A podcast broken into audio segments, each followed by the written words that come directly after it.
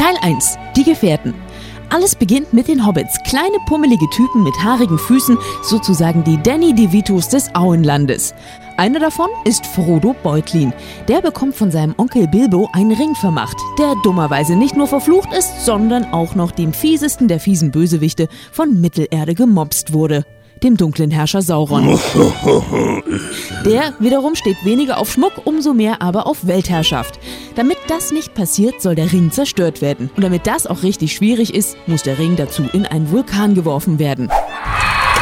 Fix ist eine muntere Reisegruppe aus neun Gefährten zusammengestellt, die aber schnell schmilzt wie Butter in der Sonne. Zauberer Gandalf fällt beim Gerangel von einer Brücke, Kämpfer Boromir lässt sich von Orks erschießen. Frodo beschließt, dass er doch nicht so der Gruppenreisetyp ist. Mach es mal alleine weiter! Zwei Witzbolde werden von Orks gekidnappt und der Rest fragt sich, ob diese Reise echt jetzt mal so eine gute Idee war. Teil 2 die zwei Türme. Was ist besser als ein Zauberer? Richtig, zwei Zauberer.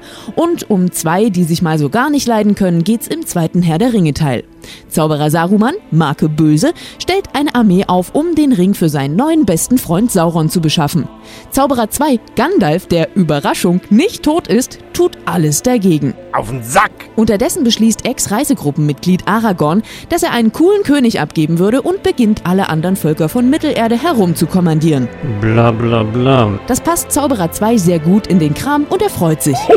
Unterdessen wandert der Ring weiter Richtung Zerstörung, mittlerweile auch mit dem Wesen Gollum im Gepäck, das eine ungesunde graue Hautfarbe und einen bösen Plan hat. Das weiß aber noch niemand.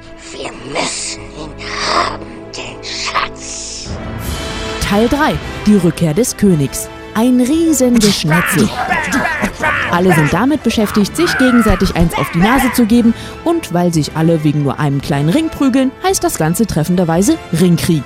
Unterdessen gelingt es Frodo tatsächlich, den Ring bis zur Spitze des Vulkans zu schmuggeln. Weil er aber mittlerweile selber unter dem bösen Zauber des Rings steht, will er den gar nicht mehr kaputt machen, sondern lieber selber tragen. Auftritt Gollum. Der stellt sich bei seinem finalen Versuch, den Ring zu mopsen, echt ungeschickt an und stürzt samt Schmuckstück in den Vulkan. Mittelerde ist gerettet, am Ende wird geheiratet und Aragorn wird König, weil er so schön alle rumkommandiert hat. Und weil es das erste Mal schon so gut geklappt hat, bereiten sich alle auf ihre nächste Reise vor.